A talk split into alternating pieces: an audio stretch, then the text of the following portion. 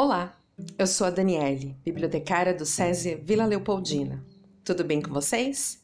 Eu quero ler uma história. O nome dessa história é A Menina que Nunca Terminava Nada.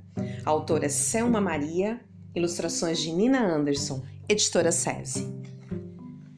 Álbum de figurinhas ela nunca completava, sempre faltavam uma ou duas que ela deixava para trás. Seu cachorro, ah, esse já sabia. Caçava um rato de vez em quando, cansava de ficar esperando, pois a menina prometia água e ração todo dia, mas às vezes se esquecia. Molhar as plantas dia sim, dia não, era o que a sua avó aconselhava pacientemente, mas sempre ficava um ou outro vaso seco, ou todos eles durante vários dias. No estojo da escola, um dia faltava borracha, no outro apontador, no seguinte régua, pois ela era muito difícil organizar suas coisas. A blusa de frio sempre ficava na escola e a lição de casa, às vezes em casa. Quando sua mãe pedia para arrumar o quarto, sobrava sempre um canto desarrumado. Algumas coisas iam para debaixo da cama e outras voltavam para o armário, de qualquer jeito. A preguiça também era dura de terminar. Seu programa favorito na TV sempre começava antes dela terminar de lavar a louça.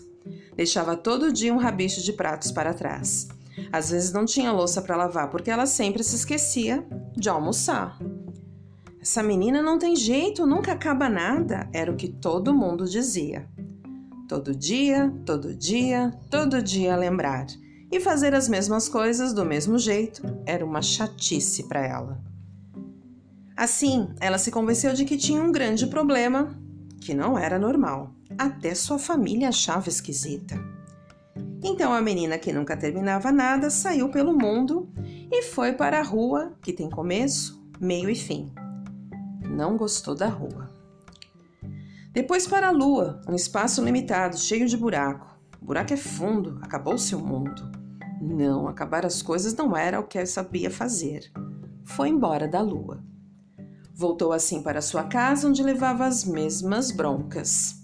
Foi para a escola e esquecia as mesmas coisas.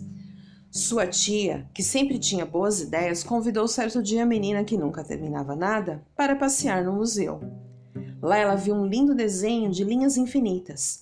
Parou na frente dele e perguntou: Tia, onde este desenho começa?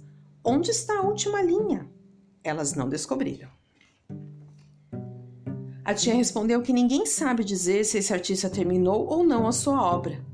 Nem ele sabia. Começou então, o artista imaginou um desenho, começou a fazer, fez até onde a gente está vendo agora, quando ele ia continuar o rabo deste cachorro. Tocou o telefone.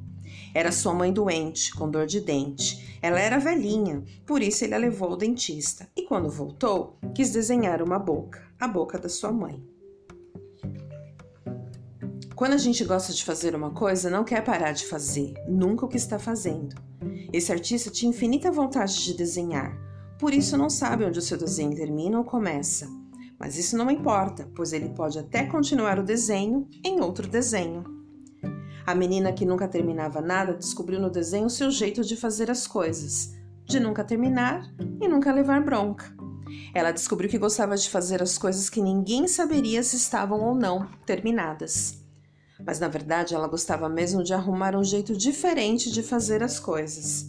E continuou levando bronca das pessoas que pediam para ela fazer as coisas do mesmo jeito. Seu cachorro continuava com fome, suas plantas morriam, ela emprestava borracha da amiga e fazia a lição de casa correndo na escola. E continuou a vida toda o desenho desenhado, observando, imaginado inacabado? E como terminar a história da menina que nunca terminava nada?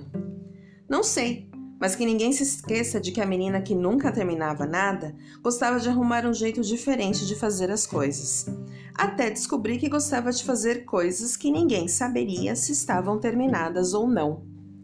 Mas como terminar a história da menina que nunca terminava nada? Você gostou?